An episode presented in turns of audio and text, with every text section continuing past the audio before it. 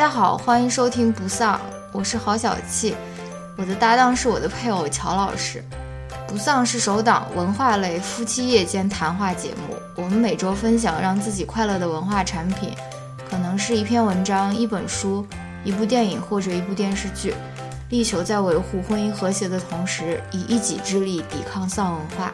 与此同时，我们拒绝先行对自己输出的内容进行自我审查，因此我们推荐您使用泛用型播客客户端收听节目。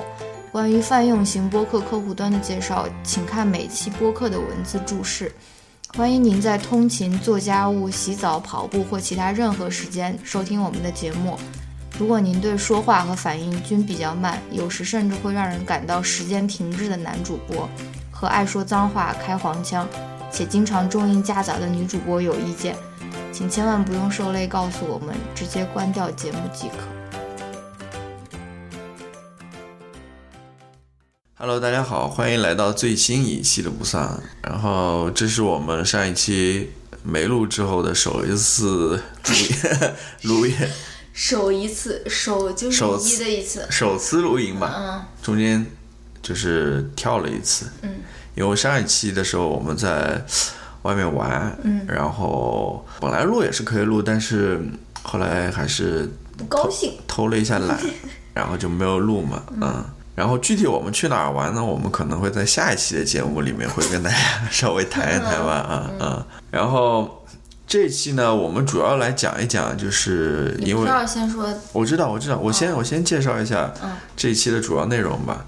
就这一期的主要内容是，呃，上个月的时候，我在这个播客里面提到过，就是我们有一个线上俱乐部，然后后面又成了俱乐部了。哦，线上读书俱乐部了，不好意思，反正跟那种读书夜总会，然后呢，呃，后面也有很多听友都加入了。然后上一期我们读的书是尼尔波兹曼的《娱乐至死》，嗯，那么六月份已经过了嘛，嗯、所以我们应该就这期我们就来谈一谈这本书啊。然后在谈这本书之前呢，我想说一个事情，就是。啊，我们其实是有一个邮箱的，嗯，就是播客的邮箱叫不丧 podcast at gmail dot com，不丧就是拼音嘛大家如果想要植入我们的节目，podcast 就是植入广告的话，英英文的 podcast 商务洽谈的话。gmail.com，然后因为呃之前没有什么信件嘛，都是一些比如说呃我这个播客平台给我发的一些信，所以我也不经常查这个邮箱。但是我前两天我查了一下，发现有一个听众给我们写了一封信，然后也是算鼓励和支持我们的一封信吧。反正看完之后还是挺感动的，说实话。他没有留他的真实姓名了，然后我回了一封，我也不知道他有没有收到。我在这边首先呢，就是说非常抱歉，就是这么久才回这个信。第二个呢，就是还是要感谢一下这位听众能够如此的支持和鼓励我们，对吧？有的时候真的，呃，我可能在谈完这本书最后会再就这个问题做一个小小的总结吧，对吧？然后就就如刚刚说的，如果你也有兴趣，比如说对我们有什么意见或者建议啊，或者说你有什么想说的，你也可以给这个邮箱写信嘛，对吧？你为什么眼睛都是处于闭合的状态？说 因为我我比较习惯这样的，然后那种徜徉在那种思绪的 大海之中，好吧，呃，就是又给大家提供了一个交流的方式或者一个平台，就可以给我们电子游戏有有有给我们写信嘛，用电子邮件邮箱了啊，好吧，是不丧 podcast at 你放在 show notes 里。好，那好，那我们这一期就言归正传，来聊一聊这本书吧。在徜徉呢，啊啊，尼尔波兹曼的这本《娱乐至死》，嗯，好吧。那我首先来稍微介绍一下这本书吧。嗯，这本书呢，应该是挺有名的一本书，非常有啊名。，很有名的一本书。我看在维基百科上面的介绍说，已经翻译成了八种语言，在世界范围内卖出二十万册，我我我觉得 我觉得应该这个数字比这数字多一点吧。然后呢，他这本书其实要讲的内容，呃，我们接下来会在探讨的过程中多多少少会提到。嗯，其实最主要的就是说，我觉得他最核心的观点，用一句话表示，嗯，就是说现在的这种呃公众话语啊，嗯。或者说是叫公众的这种论述，嗯。就是已经被娱乐化了。嗯。啊、本来在作者看来可能应该非常严肃的事情，就变得非常娱乐化。嗯。然后他在那个呃前言当中提到了嘛，就是最后人人人我们被奴役，或者说美国社会被奴役，因为他讲的是美国社会嘛，嗯，其实并不是奥威尔式的那种一九八四，啊、那那种奴役，而是更多的像是那个赫胥黎在《美丽新世界》那本书里面提存在 提到了在美丽新世界，提到的那种奴役方式啊，嗯，就是会毁于那种娱乐当中，那种我们不是像奥威尔那种外部的那种对你的控制和压制的那种奴役，而是我们会沉溺沉溺于我们那种喜欢的那种娱乐当中。嗯。其实你也缺乏了那种思考能力，最后其实更多的是那种精神上的被奴役。嗯。你相反，像奥威尔那个《一九八四》里面，虽然他身体被奴役了，嗯。不是身体被奴役，就思想上外部的那种努力，外部审查，其实他无法控制你这个脑袋的，就是说他能控制你的嗯行为，能控制各种各样的，但其实你的脑袋是控制不了的，嗯你脑袋还是可以独立的。但是在赫胥黎那种，就感觉还是非常可怕的，就是那种慢慢渗透到你脑袋当中，最终控制你的那种啊。那么介绍一下这个作者，作者就是尼尔波兹曼。他是在纽约大学任教超过四十年时间，研究的方向是文化传播和媒介理论。嗯，他其实更多的是有名的是写了他他写了一系列的那种给大众看的那种，嗯又比较有学术味的那种书吧。嗯，其中今天我们这本就是《娱乐至死》，嗯，还有一本非常有名的就是《童年的消逝》。嗯嗯是不是也是讲电视的？好像也是跟电视有关，啊、可能吧，我研究成看电视了之类的吧。啊、我不太记得。他其实还有好几本书，嗯、大家有兴趣的都可以拿来读一读。嗯这边还要说一点呢，就是说这个无论是娱乐至死也好，还是童年的消失也好，它其实都是呃在上个世纪八十年代出版的，嗯啊、但是其实我们现在看仍然不觉得它过时，嗯其实这也是我们后面要讲的，就是说它其实也可以呃继续通过这本书来观看我们现在这个社会，看看社交网络时代，对能不能说用他这一套理论也好，或者让这一套看东西的方式也好，去来观察一下我们现在这个社会，看看说到底是怎么一回事吧。这次主要是由女主播来带领全场一下，是不是？啊，嗯，好吧。你想，先为大家演唱一首《美丽新世界》。你先来吧，你看看你想谈一些什么东西，然后我来做一个补充。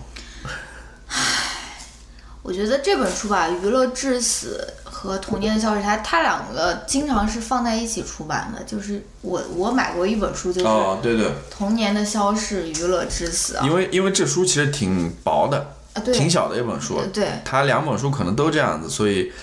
放在一块儿出版也应该没什么问题。而且，正如你你所说嘛，他们那个主题还是相关的嘛。嗯然后我我我有一个观察，就是这本书它这个名字起的是比较耸动的，或者说它这个翻译的名字是对，翻译的是算是比较好的吧。他说 “amusing ourselves to death”，对吧？这是英文名，然后中文名就“娱乐至死”，所以它这个听上去还是一个比较有趣的一个书。所以我的猜测就是，包括我对周围的观察，就是大家都知道这本书，甚至拥有这本书，甚至号称自己可能读过这么。前前几页，但是我不知道真正读完这本书的人有多少。反正，在上大学的时候，这个就是一本很火的一个书。我我插一句好吗？嗯，我不知道，就是我们平时其实“娱乐至死”这个词，我们其实不仅说在讨论这本书的时候用到，其实在平常的话语当中，我们也经常用到这个词。嗯，就是，所以我感觉应该都是从这边开始起源的吧。可能吧。所以你也能够意识到说这本书的影响力有多大，因为它已经成为我们平常话语当中的一个惯用语的那种啊，娱乐至死，娱乐至大家好像都在说这个。你继续。反正这本书，它这个作者的出身，他是一个新闻学新闻传播的，所以他不是一个，比如说是社会学家，或者说他是其实是一个新闻传播那个应该叫什么 communicationist，就我就瞎说嘛。所以他他其实是在讨论，呃，西方社会，尤其是美国社会，它在这个电视时代之下。电视对于人们的一些影响，对吧？所以他由由于他是一个学传播的，所以他对这个传播的媒介他是非常非常敏感的。所以说，他前三章他大概都在讨论这个媒介这回事情，对吧？就是说媒介是怎样影响着我们的认识论，媒介是怎样影响着我们的世界观，然后然后而不被我们所认识到，因为这个。媒介，我们很少会也主观的意识到说，哎，我现在正在通过这个新的媒介，它会对我的认知有怎样的影响啊？所以它前三章它其实都在讨论说，媒介，讲在它这个 case 里面，就是电视这个东西对人到底有什么影响？然后他，我觉得他整体来说他是非常悲观的，他觉得，而且他觉得说。人们总是觉得说，哎，这个新的媒介的出现，它是旧媒介的一种延续，一种其实不是。他说电电视和呃印刷或者说那种报纸是完全完全不同的两件事情，不是说是它是旧的印刷书的一个延续，而是它重新开启了一个新的一个时代啊。然后他这边讲的就是，其实是从印刷时代到电视时代的一个转变，或者说是从。印刷这种认知论，这种叙述方式到，呃，电视这种认知论这种叙述方式的改变。对，这边我插一句，就是说，其实跟我之前讲的非常一样了，就是说，就这种新的这种工具的或者技术的产生，嗯，不像是我们经常所说的那样说，好像技术是中立的，对，它不会怎么样，就看你怎么用啊。但其实技术不是的，技术背后它也是。带着一套认知论在那边，或者一套叙述方式在那边，就跟我之前讲那个互联网那一期，讲那个社交网络那一期，我就提到就是说，呃，互联网或者社交网络，它其实不是中立的，它背后是一套有一套哲学，有一套价值观在那边的。你就像，呃，为什么 Facebook 所理解的那种。社交网络就是那样子的呢，就是你看多少书，对吧？你交多少朋友，你去那，难道你个人的生活或者社交网络就只有这些吗？这明显就是社交网，就是叫什么？Facebook 它所规定的，也就是说，它这背后是一个精心的策划，或者说是它无意的，但是它其实不是中立的，它背后是有一套价值在那边的，很有可能就是扎克伯格本本本人对于社交网络的一个理解吧，对吧？这也是我想讲的一个。嗯，所以他他就是花了很长的篇幅在讨论媒介本身，然后在这个这本书里面，就是电视本身，它电视作为一个媒介，到底它对人的认知会产生怎样的影响？比如说他举的那个例子，就是说总统选举的时候，之前我们可能永远看不到，嗯，看不到那个每时每刻看不到总统候选人他的样子、他的外貌，所以我们更多的要关注于他。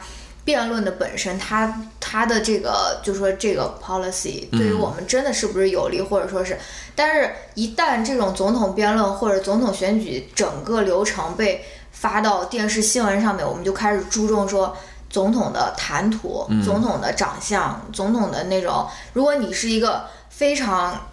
嗯，过胖的或者说是那种超重的人，你你非常可能你无论你多聪明，你也不可能被选成总统，对吧？然后你看看，呃，那种奥巴马，他当时选上选上总统了以后，我觉得有很大的一个方面就是，我不能说很大一方面吧，但起码他的外貌，我觉得是占有一定优势的，就是他那种健美，他的那种健谈，那种幽默感，通过电视这个媒介呈现出来。其实就是给他加了很多分的。大家对于他的喜爱，或者他最后成功当选，可能并不是因为说，仅仅是因为说他他的政治理念是怎样的，对吧？就是说，我们总是倾向于忽略说这个技术本身，或者媒介本身对于我们生活的影响，或者说是我们没有这种主动的意识去发掘这种影响。所以我觉得他这个角度，我觉得是非常有意思，就是从这个介质本身，然后来作为起点来讨论。对你说到这个总统选举这个呃 debate，就是这个辩论嘛，然后我就想到一点，因为呃上一次的总统选举的辩论，也就是特朗普和克林顿那个，对啊，那一届二零一六年，其实我也看了不少，嗯，然后我看到这边的时候，看到这书在谈到这个时候，我就想到，的确是这样，因为当时我看那个总统辩论的时候，我就有一点感觉，就是说，呃，在电视上的这种辩论，其实它并不能说。向你传达出这个呃竞选者他的，比如说他的政治纲领是什么，或者说他的执政方针是什么，其实很少有这些信息在那个辩论当中。更多的我感觉辩论当中都是争吵也好，或者那种互相的那种呃具有敌对意义的那种，就是不是你你想最后那么多场总统呃辩论，我们最后。真正在社交媒体上面发酵起来的，都是一些什么样子的？就比如说是是希拉里她在咳嗽，或者说是都不是跟那个内容本身有关，而比如说是特朗普在希拉里讲话的时候，他在后面悠悠的走过来走过去，或者都是跟这种有关的。所以说，我觉得特朗普他也是一个这个的得利者，因为他的因为他的支候选人，我觉得也并不是因为他自己的政治的逻辑有多么。完，他是我甚至觉得特朗普本身他就没有一套完整的那个执政方针，或者或者说他根本自己就表述不出来。你看到他在那个台上都是讲的说我们会要建一个墙啊，我们会跟中国什么打贸易战，都是这样非常简短的，都是非常简短、非常直接的挑动你的情绪，对吧？而且他本身他是非常熟知电视这个运作的，因为他自己本身是一个真人秀的一个。呃，主角嘛，就那个学徒嘛，而且中国人也特别爱看他那个真人秀，所以他自己非常了解说这个电视或者说是现在的社交网络，我应该说些什么，我应该说最短的句子，最简单的那种 statement，而不是说详尽的去阐释我的那个执政方针啊，他他知道这个就是最有效的，对吧？所以我觉得他也是他也是这个的一个获利者吧，我不知道，嗯，呃，我还想就是说。现在的这种电视辩论和以前的电视辩论，或者说和以前没有电视之前出的电视辩论有什么不一样？它的形式有什么不一样？我还考虑到一点，就是说，其实现在的这种电视辩论，说实话是很难去让一个呃竞选者或者那个 candidate 去去表达完整的表达，向那个选民去表达他的呃政治观点或者他的执政方针的。我我是这么认为的，因为你你看到。我们看的时候，他的发言时间其实非常有限的，尤其是在还是计时。对，尤其是台上，如果说有六七个呃候选人在那边的话，那发言时间就更少。你说在那么短的时间内，怎么可能说去非常好的去回答一些，比如选民的问题也好，或者表达他一些观点也好？因为说实话，这些政治呃，你的执政方针纲领。其实是非常复杂的，你不可能通过电视这样一种形式，至少说在那样子的一个规定的那种形式当中，去完整的表达出来。其实我我估计那些候选人自己也知道，其实说到底，那个总统的辩论，他根本就跟跟选民无关，或者说跟传达他的想法无关，他只是一场电视秀而已啊，你知道吗？我我是这么认为的。嗯，然后我看到他那个。那个书里面他还写了写了一句话，我也把它画出来了。他说：“真理不会无修饰的存在。”他说：“真理的定义有一部分有一部分就是来自于媒介的性质。”然后我觉得这个也很有意思，对吧？比如说你在印刷史，呃，印刷。时代，你如果想要呈呈现一个真理，你可能就要把它组织成文字，然后组织成一段话，或者说是再加一个图片在那边。但是如果你在电视时代，你想要呈现一个所谓的真理，它跟电视这个媒介结合，你就要，呃，你就要思考的问题就是怎样在大家换台的这个一秒钟内，你就能够抓住它。所以真理更可能在电视时代，或者甚至在现在的社交网络时代，它。必须要有一个 clickbait，或者就是那种，嗯，怎么说？那个叫什么？中文怎么说？就是说标题党，标题党对，就是说你要先把大家的注意力抓住，然后大家才有空再看你在这边说些什么啊，对吧？所以，呃，就是说真理它本身它也是要借助媒介而存在的。然后它后面也在那边讲说，这个从印刷机时代变到电视时代，还有哪些的呃改变嘛？有有什么区别嘛？他自己好像列了三条吧。他说第一条是让相关的东西变得无关。嗯，这个是什么意思呢？这个意思就是，比如说你在看新闻的时候，嗯，或者说你在看一个非常悲伤的社会新闻，或者说是非常。呃，悲伤的热点事件的时候，突然就会有广告出现，或者说是它就会打断你的这个注意力，它又把你扯回到说啊，我们应该开心的去买这个车子，或者说是买这个这个这个商品啊，所以它很难让观看电视的人他有一个长时间的一个注意力来关注在某一件事情上，然后电视它就把人的注意力或者把人对于一件事情的认知，它会切成。非常细碎的那种小块嘛，然后因为而且会感觉很割裂啊，因为你本来在关注一个非常悲伤或者说是让人愤怒的一件事情啊，但是突然你又好像又跳到了另外一个另外一个世界里面，在那边买车啊、买房之类的啊。我我记得之前就是我听梁文道就说过这个事情，就是现在那种新闻播报嘛，上一秒还在播一个非常惨的事情，然后下一秒就说。啊，下面我们来看一看这条喜庆的新闻，就是的确，呃，是非常让人分裂的那种感觉啊。就是你如果说是一个正常的人来说，或者说你刚刚从印刷时代走入电电走入这个电视时代，你可能无法去不知道怎么去处理这些东西。但是对于我们现在现代人看电视看久的人，感觉好像都有点麻木了，觉得对，好像就是正常的，呃，对，好像不看广告还不太正常的那种。然后他还说会让人失去那种历史的语境，或者说失去语境，因为你在播报一条新闻的时候，你注重的就是当下，对吧？比如说你在播报一条叙利亚的战乱的时候，你注重的肯定就是对于当下那种惨痛现状的那种描写啊，或者说是对于当下的这种捕捉，对吧？很少会有电视新闻，它真的会做一个那种关于语境的一个。阐述或者说告诉你说为什么会会变成现在这样，所以说大家对于呃一件事情的理解，它就是非常片面的，就是基于现在当下这个呃这个电视上面它呈现出来的这个呃这个样子吧，这个情景吧。然后这个有什么不好呢？就是你就会非常简单的去归因一件事情，比如说你看到了，哎呀，这个这个叙利亚。嗯，战乱或者说任何那种战火，你很你非常可能就是简单的归因于，比如说他们的宗教，或者说是他们的领导，或者说而不会去更更多的梳理关于这件事情它背后的历史的脉络，因为电视它也完成不了这件事情，它为了要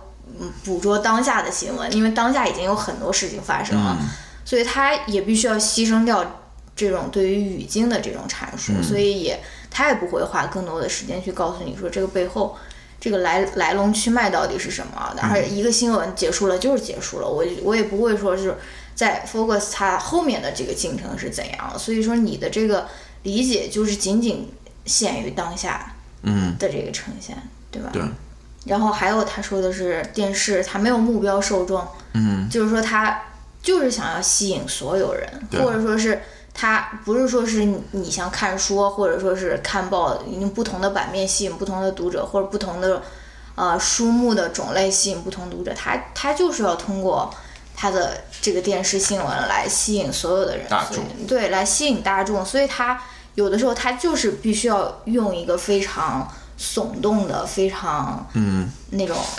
嗯吸引人的方式来让你成为他的这个目标受众吧。然后我稍微补充两点吧，就是一个是说到前面关于娱乐化电视节目娱乐化的，或者说政治娱乐化的，我们刚刚不谈到了，呃，那个总统候选人在电视上辩论嘛，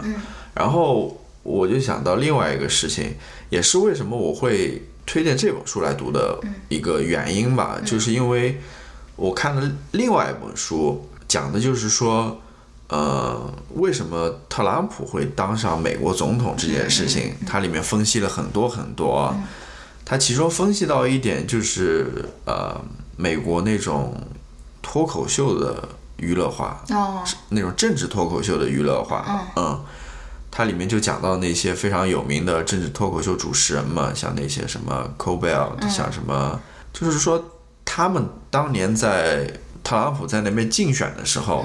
其实一直以来都是这样子的，就是说他们对于一些其实比较严肃的那些政治话题，可能需要深入讨论的，他们到最后都是做了那种娱乐化的那种搞笑化的那种处理处理，然后那些观众呢，可能。看了这些东西之后，也就一笑了之了。嗯，但是对于他们来说，这些政治话题其实又是非常重要的。嗯，那么他们可能就觉得，一方面啊，自己好像也参与了这个政治当中，就是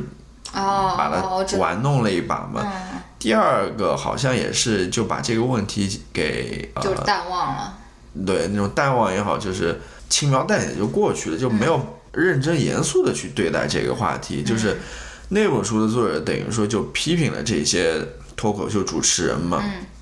其实你想啊，呃，你非常喜欢那个 John Oliver，对吧？他虽然也是，就是他比其他的脱口秀来说，他其实做的内容更实一点了。嗯嗯。然后他也想更深入一点，然后去谈论一些比较严肃的话题。嗯。但是你看，他还是不可避免的，还是要加入一些那种娱乐的元素在里面啊，逗你笑一笑，然后到最后。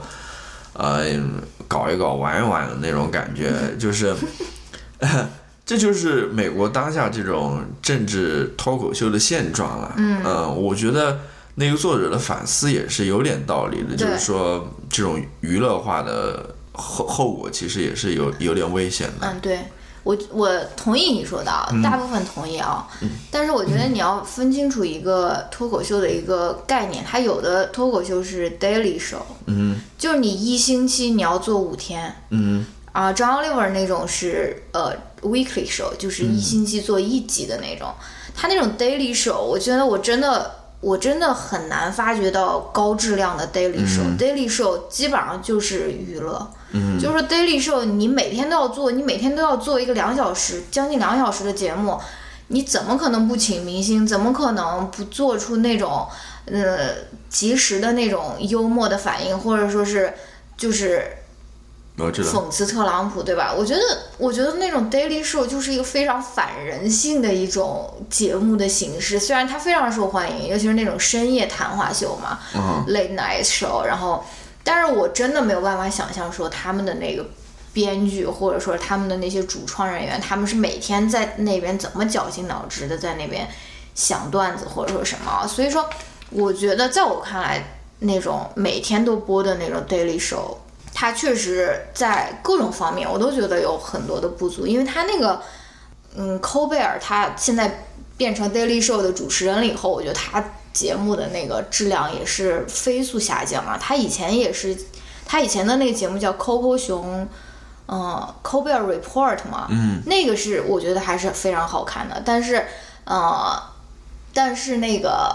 他变成那种深夜脱口秀，每天都要做一集的那种主持人以后，我就觉得他节目就非常难看，而且几乎没有我觉得好看的那种 daily show。嗯，但是这个就是我跟这个作者有一点不同的。呃，地方吧，就是说我其实没有他那么悲观。嗯，我就像你说的，你可能比我还是悲观一点。但是我觉得 John Oliver 他的那种，他叫 investigative comedy，嗯，就是就是挖掘性的、深挖性的这种喜剧，我觉得它是一个非常好的一个形式。因为我并不觉得它变成一个把所有笑话都去除掉的一个。非常严肃、没有任何娱乐性的一个节目之后，它还会有现在那么高的收视。它每一个那种 main story 发在 YouTube 上面都有上千万的观看，每次都有 trending 第一名。我觉得它不可能有这样子的呃一个效果。所以，所以我觉得他做的这个结合，我觉得是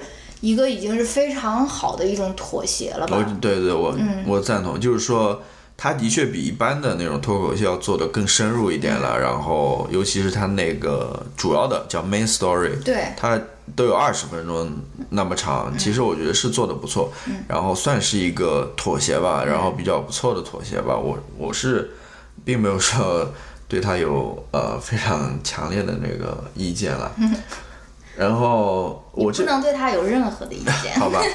然后我这边还想说的一点呢，就是关于那个的，就是如何就这本书，嗯，在我们这样一个互联网年代，我们应该怎么看待？啊，我是这么认为的。其实作者说的意思就是说，说的意思就是说叫什么？呃，从印刷术时代到电视时代，就是一个娱乐化，它主要是在讲娱乐化了，对吧？但是我觉得可以更深一层次的看，其实就是一个注意力在不断衰减的这么一个或者减减退的这么一个趋势。嗯。嗯，因为你刚刚也讲到，就是在电视新闻播报的时候，都是分割成一小段一小段一小段的那样子嘛，就是为了能够播报更多的新闻，然后能够。抓住你的那个吸引力嘛？那么现在在互联网时代，其实他这个注意力被分得越来越短了。对啊，很多时候就是一一个标题，一百四十字以内。对，一个标题，然后就看前面一两秒钟的视频，能抓住你就抓住你，抓不住你就没有了。因为现在其实生产的内容更多了，对啊，比电视时代。嗯，那么要抓住这个你的这个注意力的话，他们肯定要想出各种各样。更多的方法来抓住你的注意力，就像有一些那种公众号，他会写说本文一共三千个字，阅读完大概需要多长时间？我就觉得啊，为什么要这样子，对吧？你呃爱看不看，或者说是不知道为什么他们要首先给这个看看看这篇文章的人先先给你那个心理负负担，先给你减掉，就说啊，我这个只有多少字，然后。嗯，看完就需要这么六分钟或者什么，我就觉得很很很奇怪，对吧？我也我也无法理解，就是当然我这是我说的一点，就是说它其实是一个从文字印刷术年代到呃电视时代，再到现在互联网时代，嗯，其实我们的这个注意力其实在不断的变得越来越小，变得越来越小，在不断减少吧。嗯。那当然不变的，当然还是了，就是这种公共论述的娱乐化了。其实也一直以来也没变了，只不过说在互联网时代的话，它变得更为夸张也好，或者说更多吧。对，更多，因为选择性更多。对，因为互联网平台它包括了呃文字，也包括了这种电视这样图像这样的传播，它它是囊括了所有。嗯。呃，这也是一个趋势吧，我觉得。嗯。但是我想说的一点就是说，我也试图拿美国社会和中国社会做一个比较。嗯，美国社会虽然它很多时候在电视行业也好，或者在一些传媒行业也好，有这种公共话语的娱乐化这样一个趋势。嗯，但是说到底，它还是有那么一些媒体，它是在做这种比较严肃的、不娱乐化的。这种呃传播工作的，嗯，我觉得还是有的，嗯。啊，然后呢，他也是两股力量在那边不断不断在那边抵抗的那种感觉吧，嗯，但是在中国的话，呃，一方面我们所谈的公共话语的这个娱乐化，嗯，其实我们根本就在中国是不存在的。对一一方面是不太存在了，就是说公共话语我们能能不能有公共话语，这是一个问题，对吧？第二个就是说，即使有所谓的公共话语，有没有一些媒体在那边做一些比较严肃的、比较正经的这种？我知道有的，比如说像端传媒，我就觉得还是很不错的。嗯嗯。那我还想说的一个就是说，啊，一方面是有没有公共话语这么一说，嗯。另外一方面，其实《娱乐知识》这本书，娱乐知识，它并没有在谈娱乐节目本身，嗯，因为它谈的是公共话语，而不是娱乐节目，嗯，因为娱乐节目本来就是娱乐化的嘛。那我现在想说的就是，在中国好像娱乐节目也有一个泛滥的这么一个趋势，嗯，是吧？嗯，就是可能公共话语它的空间被娱乐节目给侵占掉了，嗯，现在就是。娱乐上的娱乐的那种感觉，我我是我是有这么一个感觉的，我不知道你对于这个有没有什么？作为一个给那种幺零幺女孩买卡的人，我好像没有什么资格那种批判这种娱乐化，因为我也是被席卷其中的一份子，你知道吗？我我觉得你当然你说的当然有道理了，而且但是我在我觉得他这本书的结论不一定适用于中国社会，因为他因为他的结论是。美国社会的精神文化的枯萎是由于《美丽新世界》，而不是由于《一九八四》嘛，对吧？对，但是在中国，对这个我就想刚刚没说，就中国好像是两个结合都有，对啊，都有，对啊，对啊，奥威尔式的也有，赫胥黎式的也有，对啊，所以中国人民面临的这个水深火热的处境，我觉得是更那个的，对吧？既有奥威尔式的《一九八四》，也有赫胥黎一样的。美丽也有 S H E 的 美丽新世界，对吧？就是，所以我觉得中国在这个问题上面，它的那个情景肯定是更加复杂，而且，嗯，唉，也可能让让人更悲观，对，更悲观一些吧。嗯，呃，我这边还想讲一点，可能是我自己瞎讲了，嗯，就是你有没有觉得，或者有没有这么一个感受，就是。美国人他的性格里面，我不知道是，呃，是他性格里面的呢，还是说受外界的影响了？嗯，他其实是有一种娱乐化的一个性格在那边的。你是说外向吧？就是说，也对，也可以说，对，也可以那种积极的那种 positive 的那种，呃，那种娱乐化的，就是因为你看到，我不知道是。两者谁影响到谁了？是外界因素影响到他内心的，还是说他内心？我我更多的倾向于可能就是因为外界因素影响到他的行为或者表现吧。就是美国的确是一个非常，呃，表面上看来是非常 positive、非常娱乐化、喜剧化，嗯，因为。好像大家都要会讲几个笑话，这个人幽不幽默啊那种啊，然后我我我想想，我就是无意间就想到这个。那确实啊，你看看 YouTube 上面那些做 prank 的那些人，嗯，都是嗯啊，都是那种跟傻逼一样，每天。也也也脸皮挺厚的，也不害怕自己被怼啊，或者说什么为了收视率，为了他那 click 什么都能做得出来的那种。嗯，我觉得这绝对是一个，就说是文化的不同嘛，因为东亚文化就是比较内敛嘛，比较比较要求说是你要，嗯，你不要那么张扬，对吧？但是美国文化它从小就是那种开放，它要给给小孩很大的那种自由，展现自我。当然他们。可能也更具有这种娱乐的这种特质啊，或者说全民娱乐的这种所谓 DNA，或者说是或者说这种对对吧？这种特质嘛。对，它其实里面关于这种公共话语的娱乐化，它其实讲了好多方面了。比如说讲了宗教方面，讲了政治方面，它还讲到那个教育方面啊，也讲到了。其实我比较感兴趣，就是我我看到那个宗教方面的时候，就是那种通过叫什么？呃，有一个词叫 tele，tele 就是那个电视传教，对，电视传教，对对对，电视福音的那种感觉，对，就是张立文他也做过一期，呃，就就是通过电视来向你传教，向你卖卖卖东西啊。嗯嗯。之前还有一个新闻，就是一个电视传教人，那个牧师，就是跟他的信众说，呃，我为了不不跟那些呃 demon 那些 evil 的人做那种。呃，客机啊，你们赶快对，给我一个私人飞机，赶赶快给我筹一个私人飞机给我。对对对，哎呀，这个这个这是，而且他说的也特别搞笑，他说他在电视里面给你传教，然后跟你说你跟这个上帝的关联非常超脱的一种，结果下一秒钟你就发现你就在看那种广告，世俗广告。这个他说这种割裂也是也也是很神奇的啊。他他里面有一句话是非常经典，他说。呃，我中文翻译过来，我不知道准不准确了。就是说，现在不是电视内容是宗教，不是，就是说现在宗教不是电视内容，而是电视节目已经变成了宗教的内容了啊。就是这个也是非常有意思的，而且他所谈论的这些公共领域或公共话语，其实我们是要严肃对待的。比如说像宗宗教，嗯，比如说像。关关于救赎嘛，对吧？比如说关于呃教育，比如说关于政治，呃，的确我们都需要认真对待或者积极参与，要参与进去的东西，的确我觉得是呃不应该过分娱乐化的，我是这么认为的啊。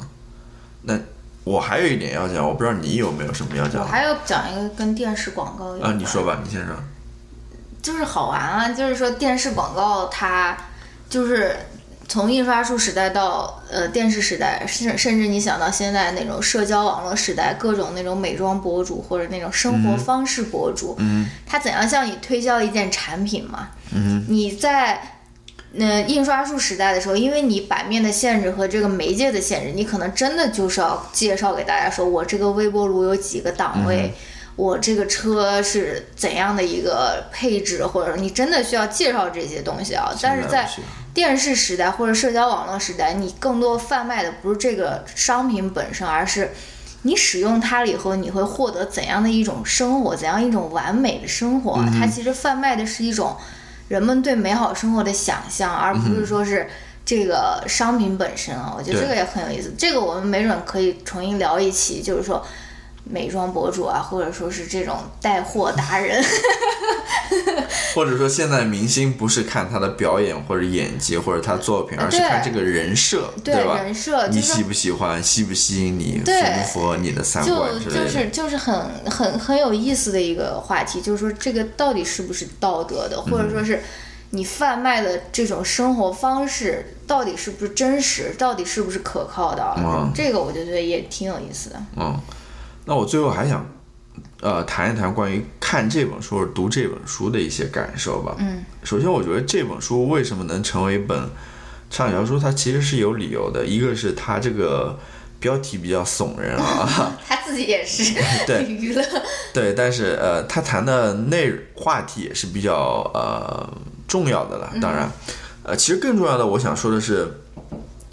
他这个书我觉得其实写的非常非常好的。嗯。因为一方面它是具有那种呃学术术术的那种严谨性，你看到它是一步一步这样层层递进的，从头开始给你这样解释过来的啊，呃，从印刷术叫什么呃媒介即认识论，媒介对媒介即隐喻，就是从最根本的开始，给你一点点从呃印刷术时代慢慢慢慢这样讲到这个电视时代这样一个转变。嗯，然后一方面是这个学术严谨性，另外一方面其实呃我是看英文的，就是说它也没有像英文没有像一般学术书那么枯燥。嗯它的那种写作也是比较呃容易的，就那个单词啊或者什么之类的比较容易的，就是一般的读者或者普通读者是可以看的。嗯那我这边想说的是什么呢？就是说，像他的这种书很容易就被做成那种，比如说十分钟或者十五分钟给你读一本书的那种。就是我们现在干的。不不不，我们是一个评论了一哦个，就是呃十分钟或者十五分钟让你看一本书，哦给你介绍一些所谓这些这本书的干货了啊，那些知识点，那些 呃结论也好或者观点也好。但我觉得，如果你真的这样读书的话，是你 等于说没读书，或者说你没有这本书重要的东西你没有读到。嗯其实我觉得，呃，所有类似的这种书，重点不在于说它的观点是什么，嗯它的结论是什么，而是我刚刚所说的作者怎样通向这个观对点？作者这样一步一步他的这个推理的过嗯程，他这个思考的过程，我觉得这个是更吸引我的，或者我觉得更重要的，嗯而且。在你这样的阅读过程当中，你才能说培养你的这个思考的能力，嗯，而不是说最后，哦，我我知道了一个观点了，那这个观点是怎么来的，你知不知道？嗯。或者你仅仅知道这个观点有什么用，你可能顶多变成一个知道分子，对吧？嗯。所以这也是我想说的关于读书的，就的确你有些书还是要去读的，姥姥，你又关上了我们知识变现的一道门，对，以后怎么就说 因为那个读的过程当中，就是你跟着作者一起去思考，一起去理论，那个过程是非常重要的。嗯因为那个过程也是帮助你去思考或者提高你思考能力的这么一个过程。嗯，我是这么认为的。嗯，我觉得以后还是开一个那种淘宝代购店比较好。好，好像我刚刚就是我在想这个观点的时候，我就在想，好像没有说呃，就这种类似的十分钟、十五分钟读一本书，有没有那种教你读小说的？告给你介绍？我不知道，大家可能不会想要这样读小说。对啊，是吧？那那那其实也是一样的。那那读小说的话，可能就告诉你一句：最后谁杀死的？啊，我我这就是关于读书的一个小小的思考了。啊，你还有什么想说吗？没了，放一首 S.H.E 的《美丽新世界》。好吧，我们谈的也比较多了，那么先插一个歌曲吧。嗯嗯。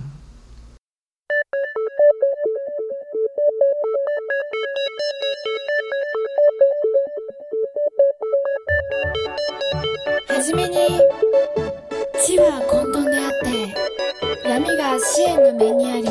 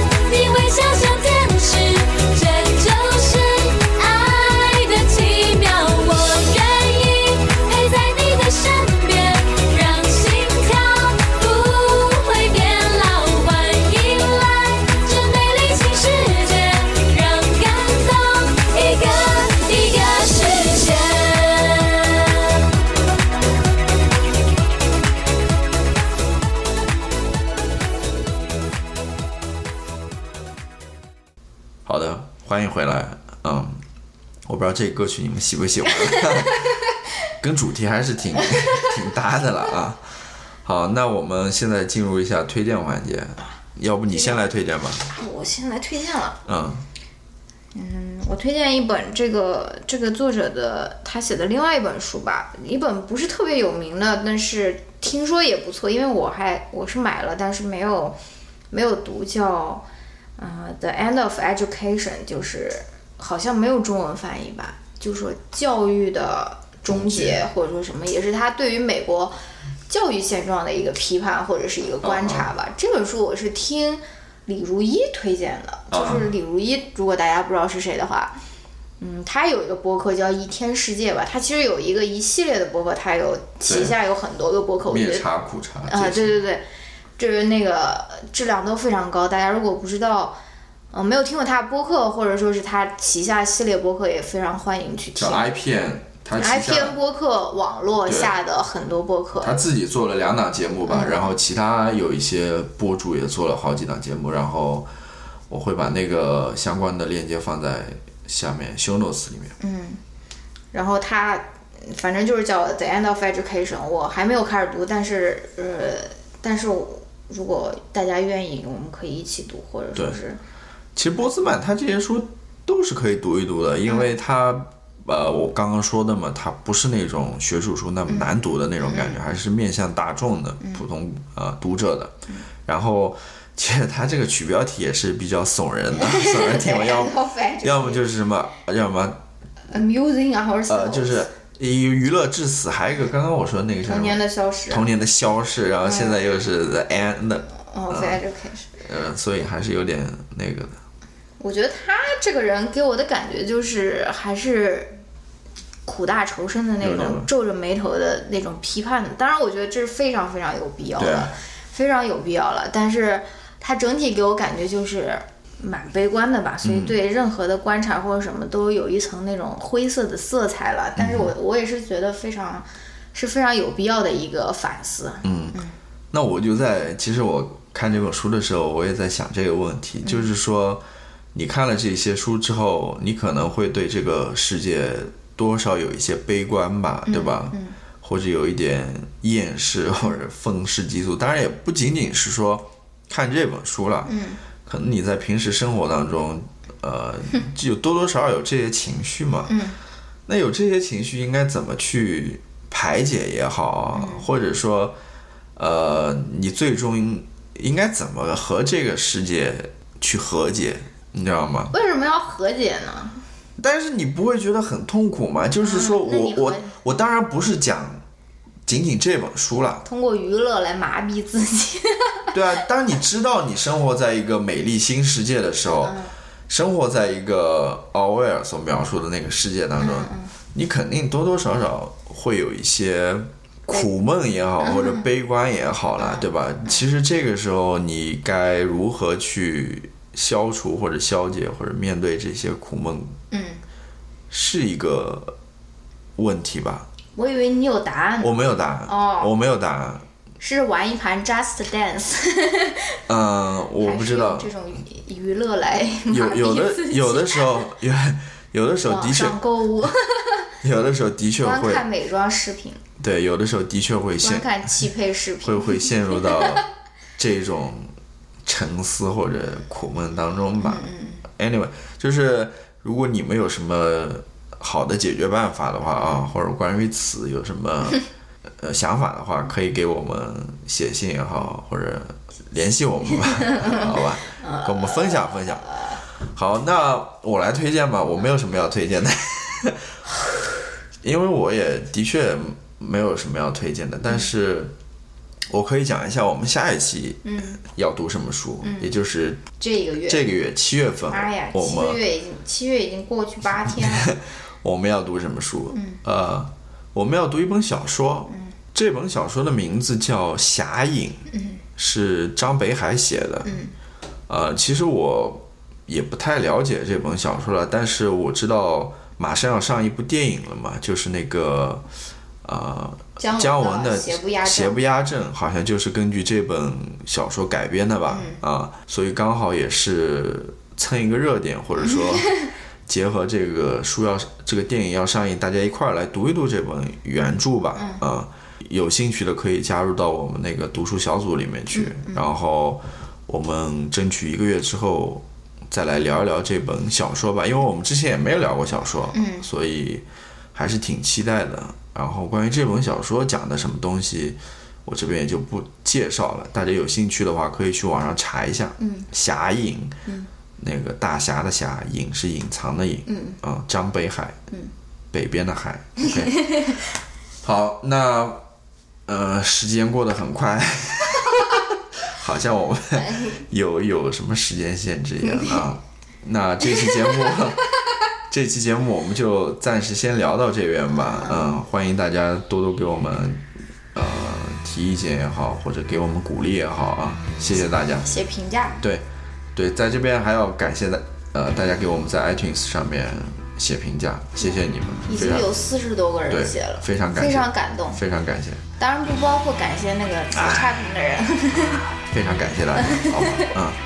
那我们下一期再见吧，好吧，下期不见，见不散，拜拜。拜拜。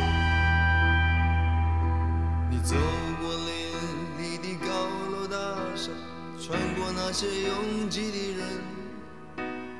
望着一个现代化的都市，泛起一片水银灯。突然想起了遥远的过去，未曾实现的梦。曾经一度人们告诉你说你是未来的主人翁。在人潮汹涌的十字路，在痴痴地等。每个人的眼睛都望着那象征命运的红绿灯，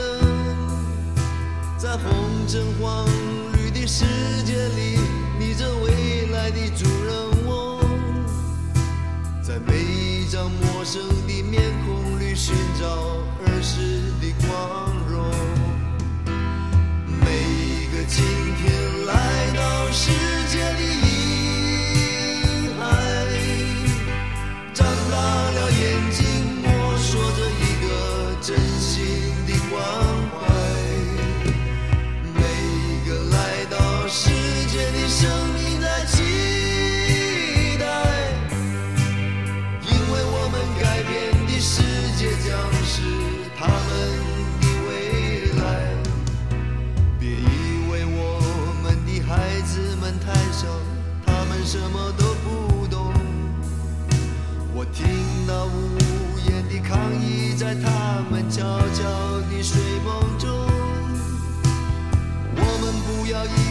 在科学游戏污染的天空，